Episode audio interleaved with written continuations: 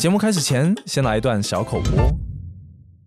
看完电影、听完音乐后，想找人聊聊吗？Podcast 节目《三嘴三舌》由三位热爱影视文化的好朋友陪你拨开电影彩蛋，私心推荐小众影集，要解锁暗藏玄机的音乐歌词，让你在看完电影或是深夜追剧后，不再带着疑惑入眠，或是兴奋到无处宣泄。在三嘴三舌里，好的坏的都说，满载的影视观点，跟你线上碰面。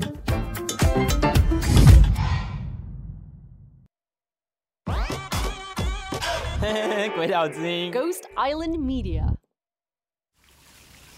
La France et Taïwan. Les Français, les Taïwanais, les Françaises, Taïwanais. les Taïwanais. Taïwan et en France. Les balades culturelles franco-taïwanaises.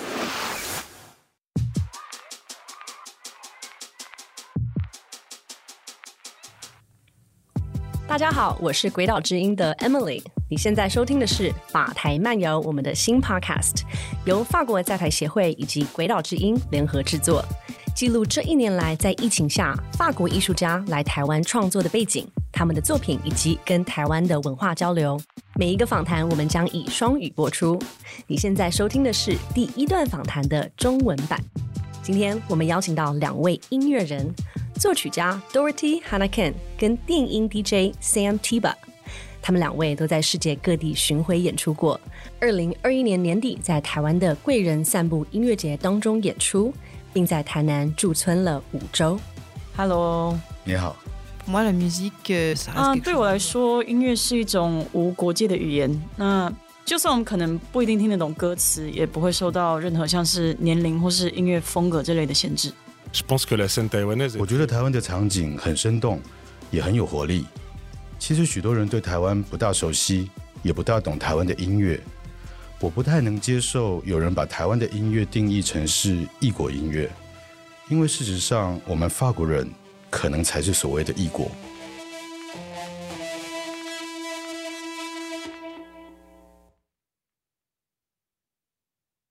今天的两位都是很有才华的艺术家。Dorothy 的别名叫 The Rodeo，他在 Spotify 上目前有四张专辑跟六张单曲。他是一个全方位的创作者，作词、作曲、唱歌、乐器一手包办。他在十五岁时得到了一把木吉他，从此开启了他的音乐之路。现在他的曲风又摇滚又民谣，在新鲜的另类的声音里带了一些熟悉感。他在世界的许多地方巡回演出过，包括加拿大、欧洲、巴西、韩国、中国、越南、台湾等等。他是一个巴黎人。去年十一月，他抵达鬼岛之音时，他的穿着时尚，他的脸上充满着艺术家的自信，让我有点害羞。Eh bien, bonjour auditeurs, auditrices. Euh, non, c'est tout à fait juste après, euh, oui. les- 嗯、各位听众，你们好。嗯、刚刚讲的都没错，但我有一个更大的目标。呃我在想的是，我在音乐上受的影响，呃，可能我有点样样通，样样松吧。嗯，对我来说，目标不只是音乐，我们的画板比音乐本身还更大。在视觉上，在封面设计上，我对我做的每件事都有很强的控制欲。第二位来宾 Sam，他的背景也很酷，他是一位电音 DJ，曲风从 R&B 到古典到 House 到 Rap 都有。他的团队 Club Cheval 在巴黎非常有名。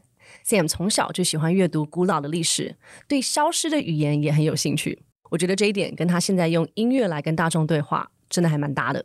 他做音乐已经十几年了，也跟亚洲的中国、日本、韩国艺术家都有过合作的经验。呃、uh,，Bonjour tout le monde. Déjà, merci de m'avoir invité.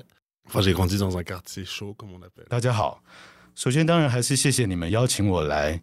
我在法国红灯区长大的，不过比起这些，最重要的还是我非常喜欢 rap。rap 圈有很多很强的人，常常被外界低估。那除了 rap 之外，我还做过很多环境音乐风格的独立作品。其实我会尝试不同的风格，但 rap 会永远都是我生命的一部分，有点像我的我的 DNA。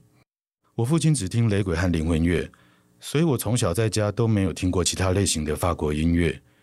我还有两种特别热爱的曲风，一种是现在所谓的城市音乐，另一种是古典乐。讲到关于艺术家们可能会因为从小受到的各式各样的文化冲击，进而影响了长大后的艺术风格。我们又询问了 Dorothy，她是不是在音乐方面，或是视觉、文化、文学等等方面，也受到亚洲风格的影响呢？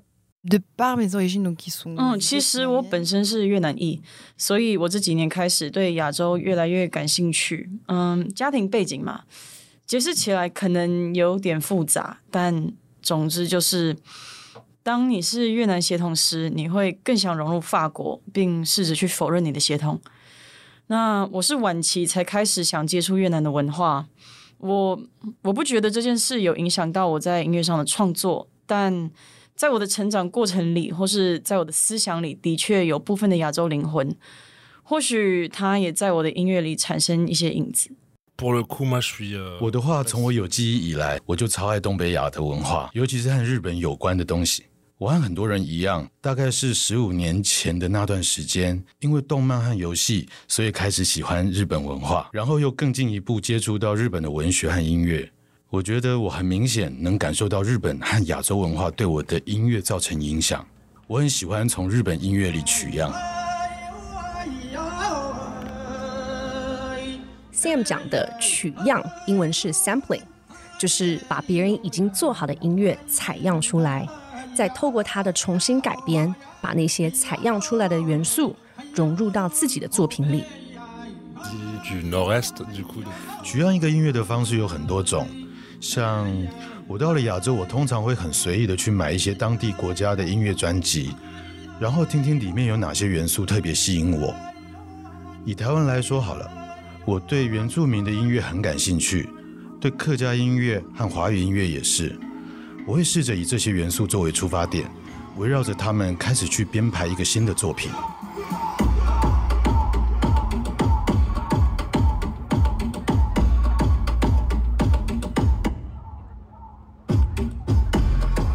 亚洲的音乐精神和西方的完全不一样。在西方，我们比较重视个人对音乐的态度。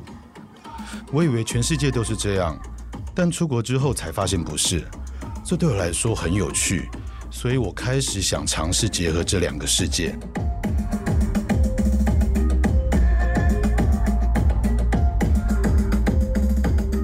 听完他们对亚洲元素的看法之后，我们想再深入了解，是什么原因让他们成为音乐人呢？Dorothy 跟 Sam 两位都是在许多不同的领域都很有才华的创作者，他们是音乐家、作家、作曲家、制作人，是因为有过什么样子独特的人生经历，他们才走到今天呢？Euh, 我从小就受到音乐和舞蹈的熏陶。那十五岁那年，我叔叔送了我一把吉他。啊，这把吉他之前一直放在他的阁楼里啊，这对我来说算是一个契机吧。所以我就开始自己学怎么弹吉他。然后有一天我就想到，哎，其实我会唱歌，所以我加入了一个乐团。然后乐团需要一个主唱，所以我就又这样开始唱歌。那这些契机其实都是一环扣一环的，就学会了吉他，我又开始弹贝斯。那也是因为 没有人要当贝斯手。过了一段时间后，我又去当了钢琴手。其实我也一直都知道自己想要做音乐，然后把音乐当成我的职业，听起来好像很不保险，但我一直都是这么走过来的。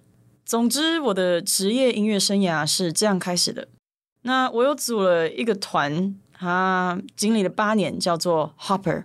那我们那时有很多的演出，也发了两张专辑。但在之后，我去做了一个叫 The Rodeo 的个人计划，也拿到了我第一份唱片合约。啊，这让我成为了一位真正意义的职业音乐人。嗯、老实说，我都跟我自己说，我真的很幸运，因为我可以说，嘿，我早上起来是为了做音乐。能够因为喜欢的事而起床，这真的是一件很棒的事。我们忍不住想知道更多，他们的日常生活是怎么样呢？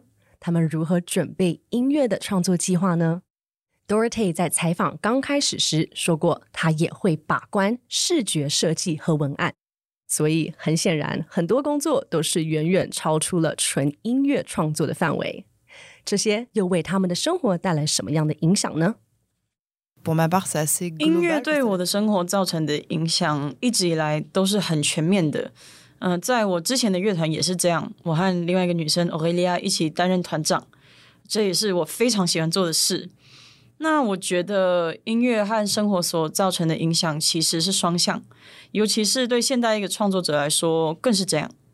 但所有不同的领域，不管是图像、歌词，还是各种类型的合作，都会互相提供养分来给彼此。这产生的影响会很丰富，甚至每天都不一样，所以对我来说感触也都特别的深。但这其实也很容易让人倦怠，呃，尤其是在这个时代，你要有很大的产量。呃，虽然我很不喜欢用这个词，可是要能够从这么多优秀的人当中脱颖而出，我们必须懂得充实自己。那这就会变成一个很大的压力。嗯，三年前我在发行上一张专辑的时候，压力超级大，结果我就得了很严重的带状疱疹，那时候基本上是毁容了。所以，对，就是就是这样，没什么大不了的，也不会真的死人。但那几个月真的是非常痛苦又非常漫长，我几乎没什么机会能看到阳光。所以我现在回想起那段日子，我就会跟自己说，嗯，有时候也需要喘口气。我也是这样跟其他艺术家说的：，就算你愿意为你的艺术奉献一切，也要懂得适当的跳脱出来休息一下。听起来真的是非常的辛苦。我们不禁好奇了，问他是哪一张专辑？嗯，专辑名字有点难念，叫《Paradis》。嗯，天堂兽人。Next song is called Il Roi d'amour, which means punch drunk love, not drunk in love.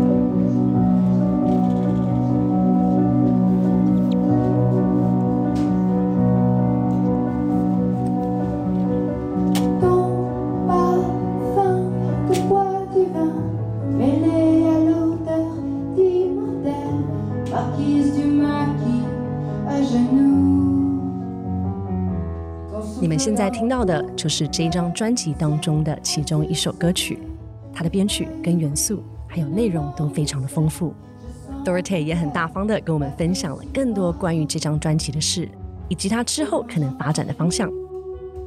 呃，C'est le premier album。哦，这是我的第一张法文专辑。那它开始的契机其实是这样的：我有一天就跟自己说，好，来试试看吧。这张专辑受到很多六零七零年代还有大型的管弦乐团的影响。那大型的管弦乐团会有很多的铜管乐器、弦乐器，还有一点怎么说，一点音墙，呃，有点 Phil Spector 的感觉。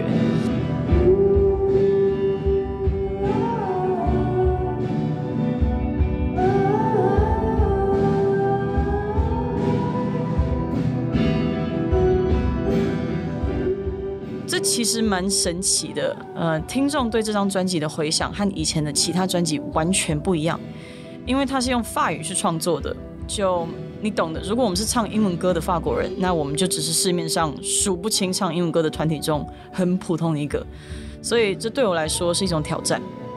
呃，我的下一张专辑风格会稍微带有一点来自巴西的一些细微影响，因为我这段时间刚好有到过巴西。但我还是比较喜欢经过精心设计的编排啊，我喜欢称它为精致的流行音乐，呃，有点自以为是，但我就是喜欢这种旋律优美，但背后其实有经过一番研究和设计的概念。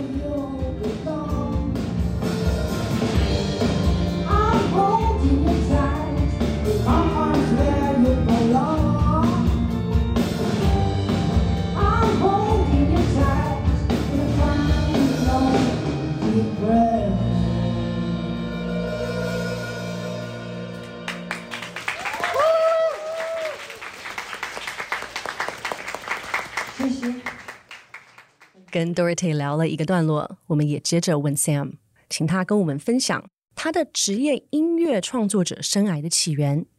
让我们一起听听是什么让他成为今天的音乐制作人、DJ，还有现场演出者。我很早就开始接触音乐了。我是好吧，从头讲起。我小学读的是一所蛮特别的学校。我早上上课，然后下午去音乐学院。在我十几岁开始叛逆之后，也蛮不意外的啦。我就不想再去音乐学院了。那几年里，我还是会听音乐，但从来没有亲自创作过。然后，在我学校的最后几年，我认识了一个叫 Victor 的同学。我们和另外两个人一起创办了 Club Chevelle 乐团。那 Club Chevelle 很快就成为了我生活中很大的一部分。而且我从来没有打工过。其实我对 Dorothy 的经历很感同身受，这真的是一个会一直存在的压力源，一切都非常靠运气，因为有太多层面的因素，不管是现实的经济因素，害怕被世界遗忘。或者，如果你不至少每两年发布一次东西，对这个世界来说，你基本上就等于是不存在了。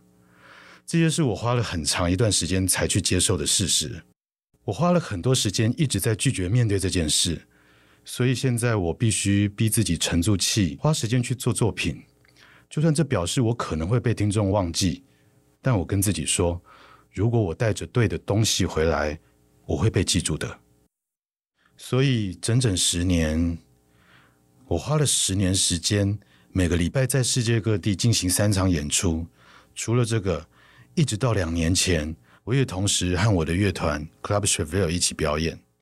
Dorothy，你刚刚说你两年前身上出现压力反应，两年前的我是再也受不了了，我真的很累，因为在表演现场，就算你根本已经累到快死，还在烦恼你的作品，但你还是得保持很嗨的样子。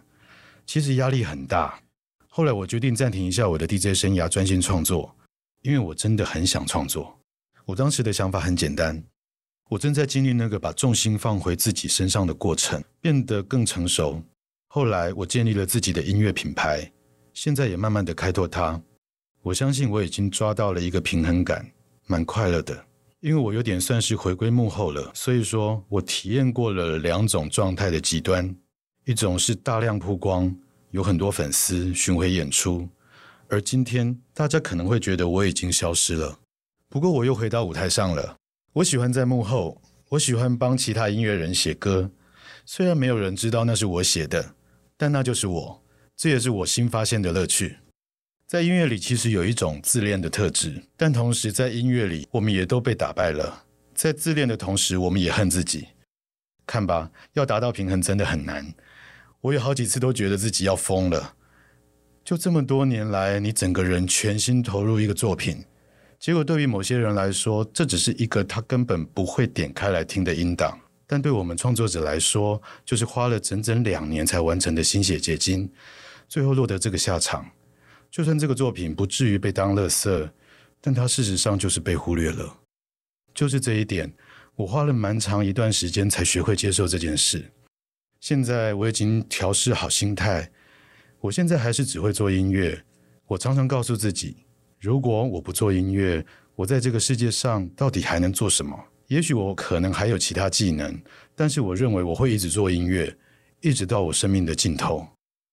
我们这一集是二零二一年在台北录制的。我们问了 Dorothy，她当初为什么想来台湾呢？她在访谈的前半段有解释过，音乐家的生活需要大量的投入。和事前的准备，那对他来说，来台湾会不会是有点像是暂停了他手上的工作呢？于是 Dorothy 告诉了我们更多关于台湾的事情，以及究竟是什么原因让他来到台湾。Alors, mis à part la passion pour l'Asie，除了我对亚洲的热情之外，对我来说，这跟其他合作一样，一定都非常有帮助的。我们在经验中成长，而且我很喜欢体验人生。但最关键的是，我这几年都没有出国，所以这就变成一个动机，让我想去看看家乡以外的地方，想知道那里的观众会有什么样的反应，其他的音乐人是怎样和制作人合作，而我在这过程中也学到了很多。我也很喜欢认识和自己完全不同类型的人，他们的语言和我不一样，生活方式也不一样，所以这就是要出国的原因。至于为什么是来台湾，其实有点难解释。但不管是声音啦、味道啦、嗯、厨房啦，我对这些东西都很有感觉，所以我真的很想实现这个驻留计划，有点像是住在一个艺术世界的泡泡里，让我们可以稍微摆脱日常生活，全心的投入我们的艺术计划，呃，不用被一些日常琐事或是生活周遭的东西而分散注意力，那终于能够获得一个完全沉浸式的创作体验。我觉得它百分之百是有帮助的，所以我真的很高兴。Dorothy 曾经说过，用和大众不同的语言唱歌的话，就永远没办法征服大众。所以，他到底是如何透过用法语唱歌来解决这个问题呢？除了歌词之外，他如何运用音乐本身与诠释的方式来表达歌曲中的情感呢 euh. 对我来说，就算听众不一定听得懂歌词，音乐还是有很明显的普及性。嗯、这就是音乐的特质，它无国界，不受年龄或是音乐风格的限制，而且它对我来说是能够被呈现在大众面前的。哦，顺带一提，我真的觉得很酷。就算是在一个我语言不通的国家表演，他们还是很愿意接受我的演出。也会有人主动联络我来询问歌词的翻译，或是和我分享他们从我的作品里感受到的情绪。而且我发现亚洲的听众很愿意去欣赏各式各样的作品，这一点就和法国的听众相反。嗯、他们比较，呃，我不太知道怎么样形容，但他们就算真的有喜欢某个东西，也不愿意表现出他们有在喜欢。描述的很贴切。有点自以为是，对吧？没关系，就这样吧。呃，所以能在法国之外的地方表演，然后亲自看到观众的笑容，真的是一种很棒的感觉。那些会鼓掌、会一起合唱的观众，还有那些会尖叫或是跳舞的人，他们都是我们做演出和创作的原因。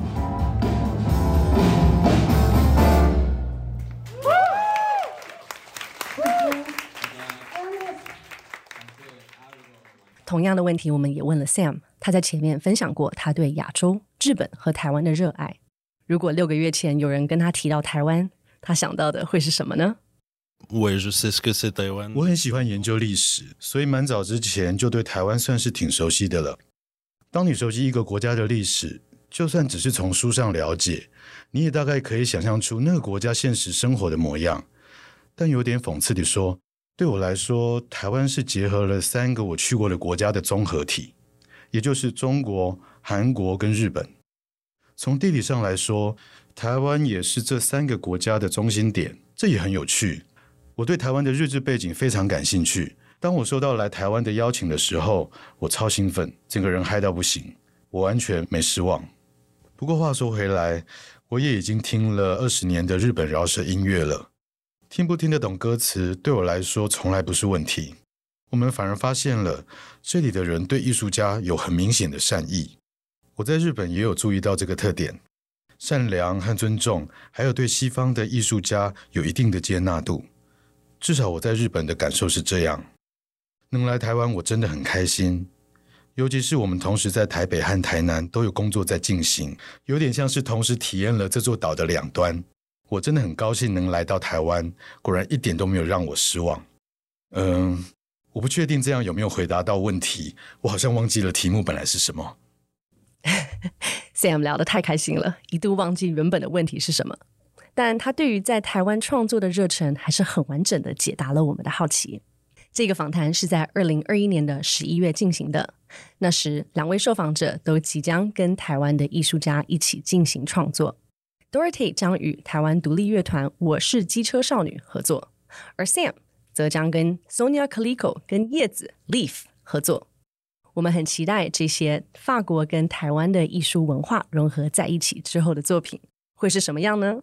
于是我们请他们跟我们多分享关于这些作品的事，包含他们对合作的期望，以及在台湾这么多的艺术家当中，他们是如何决定要跟谁合作呢 les ai rencontrés hier.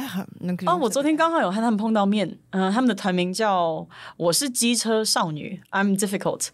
曲风有涉猎流行、爵士和灵魂。嗯、我跟他们做的东西蛮不一样的，不过我们很快就打成一片。我们即兴合奏了一下，很顺利。以我个人来说，对于这个合作，我真的希望双方都能表达自己的想法，然后透过这个机会合作一曲，开辟出一条能够引起两边的共鸣，也能让我们可以进一步探讨创作的轨迹。目前歌词方面，我们还在看要怎样发展，不过我们已经在讨论合作演出的想法了。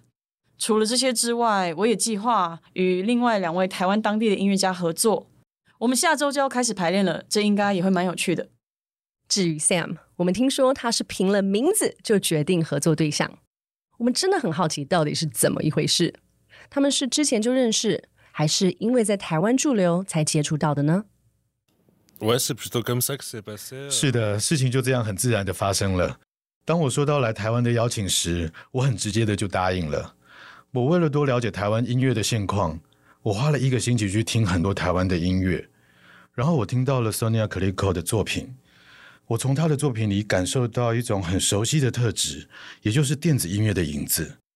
我们开始有接触之后，他跟我说他已经听了我的音乐很多年了，如果能一起工作的话，他会很开心。所以我们开始在网络上联络。我星期一才见到他本人，在那之后，我们开始一起写歌。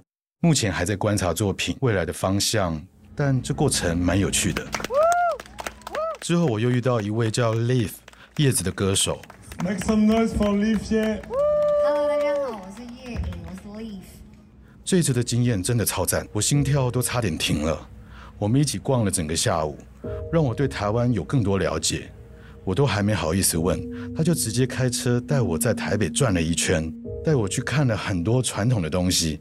他的歌声很美，没意外的话，他也会参加我在贵人散步音乐节的表演。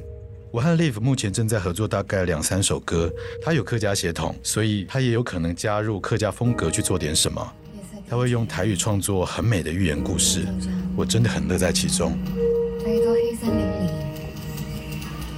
命运问白鹿说。你知道你在前往哪里的路上吗？经过了饥饿、恐惧、攻击的白鹿，抬头看见了命运，愤怒的问他：不要再故弄玄虚了。我认为台湾场景非常，英文中有一个词，vivid，是生动的意思。台湾非常生动，非常有活力。我觉得大部分的人都不是很了解台湾，包括这里的音乐，也不了解台湾地下表演界的兴盛程度。例如 Sonia，或是像 Leaf 叶子这样很厉害的歌手，呈现来自不同国家的艺术家，对我来说一直都是一件很快乐的事。老实说，我不太能接受有些人认为台湾音乐是异国音乐，尤其是可能我们才是异国的音乐时。事实上，也许台湾音乐才是真正的音乐。这种很主观的音乐阶级高低之分，一直都让我觉得很困扰。对我来说，要照亮那些很多优点的人，这才是真正的目标。尤其他们本质上都是独立的个体，特别是在疫情爆发之后，而不敢直视丑恶，只能获取成功，而不能失败，只能赢，不能输。你的旅程不会完整，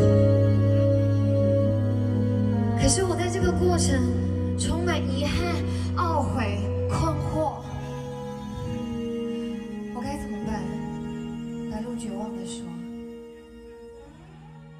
：“Dorothy 具有越南的血统，也曾经因为这样子，所以在法国生活的过程中有许多的挣扎。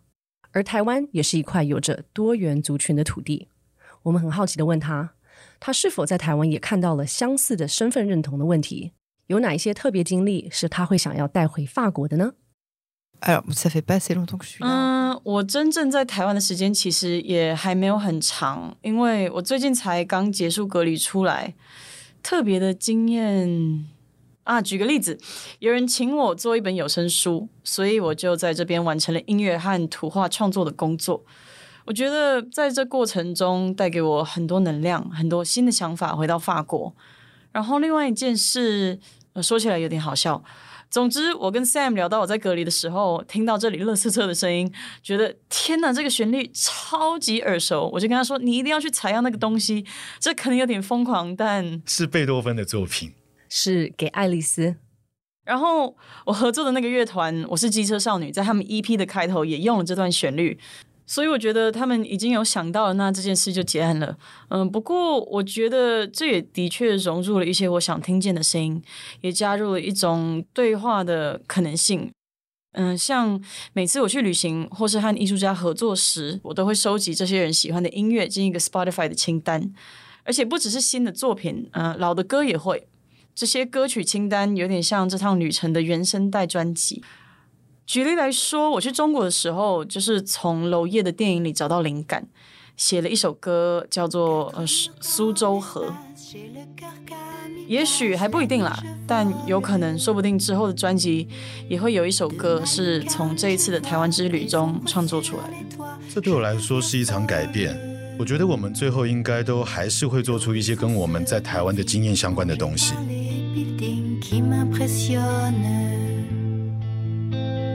Qui m'impressionne. Tout est si calme, il n'y a personne. 将你放在心上，我穿越了海洋，在远方唱歌。看见充满活力及才华的他们，身上闪烁着来到台湾获得的能量后的那份光彩，我们非常的感动，也非常期待他们未来的规划。Dorothy 正在制作一张预期在二零二二年春天由他的品牌和另一个团队联合发行的专辑，到时候也会有一场巡回演出。于是他和我们分享了他接下来的规划。Euh, oui, c'est de suite, elle a mis un petit peu. de 我接下来的计划其实花了蛮长一段时间准备，毕竟这个世界在这几年里稍微有点脱序。我原本打算在二零二零年的九月从法国出发，呃，本来计划要去越南、泰国、柬埔寨和加拿大，不过目前都往后延到二零二二年了。我非常期待这趟旅程，而且我下一张专辑会在春天发表。我真的很高兴，我们又能开始做现场演出了。能够在与世隔绝这么久之后和大家见面分享我的音乐，我真的开心到不行。总之，这张专辑会是一张法文专辑，不过有一些还没公开的歌名可能会是英文，算是一点小惊喜。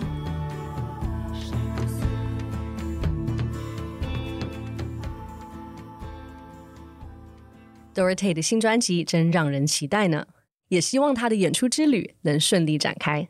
而 Sam 也将在近期推出一个非常重要的作品，那就是他人生中的第一张个人专辑。Euh, 我正在准备台南的一场表演，然后对，我不知道，我不太想说的，好像我已经快做完了。不过我的确是大概还差一些就能完成我的第一张个人专辑。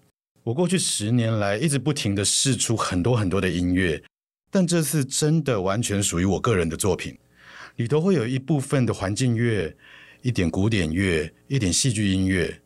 就目前看来，也会有一些台湾的元素。因为举例来说，专辑里面已经有两首结合日本排剧形式的音乐了，所以我最近花了蛮多时间在钻研这个专辑。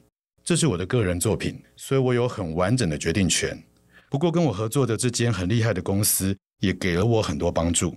One Dollar Day 不一样，我没有视觉方面的技能，不过我身边有很多视觉设计很强的人。同时，我也趁着疫情警戒没有办法演出的这时候，做了很多音乐。这让我用从来没有过的效率去工作，所以明年可能有四五张我制作的专辑会试出，有流行 R&B、Rap，当然还有我的个人专辑。希望啦，我每年都这么说。嗯，对，明年会有很多我做的东西出来，我不想透露太多他们的名字，没办法，目前是这样。不过你们之后应该会看到，我不会一直待在很多艺人的幕后名单里。Celine Dion 吗？嗯，对我和 Celine Dion。原来 Sam 也跟 Celine Dion 有合作过，这太令人兴奋了。我们原本以为这可能是他少数跟流行音乐圈的合作，但发现并不是这样子。Non, mais il y a beaucoup de choses que j'ai fait. 其实我在法国流行音乐圈做了蛮多事的，不过我想说的是，这次在台湾是我这辈子第一次做个人现场表演，能把第一次献给台湾，我真的很兴奋。其实我和乐团做过很多次现场演出，但第一次个人演出还是让我压力蛮大的。可是我真的很兴奋，我有机会可以为这场表演量身打造全新的歌曲，我还蛮投入在这一点上的。对我来说，十二月在我眼里根本不存在。十一月底过完之后，紧接着登场的不是十二月，而是我的这场表演。我希望这场活动会被录下来。嗯。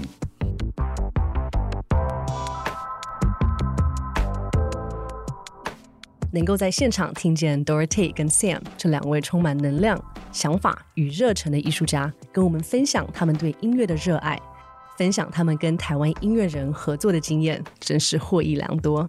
他们去年年底在台南的贵人散步音乐节上的演出非常成功，他们跟台湾艺术家的合作也即将要发表了，就让我们一起期待吧。我们玩得很愉快。再次感谢听众朋友们的收听，我们会在节目的简介中放上他们的新作品的详细资讯，也希望你们会喜欢他们的作品。谢谢，谢谢。au revoir，拜拜。赞哦。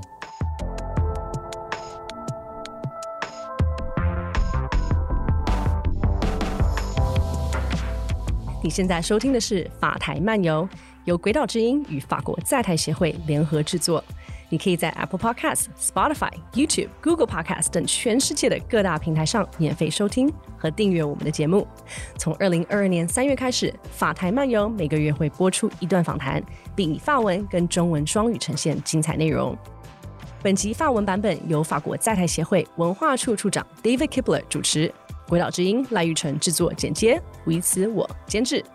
中文版本翻译由听叶企划撰稿，配音员是张觉及 Vicky Sun，林仁斌剪接，我维持制作。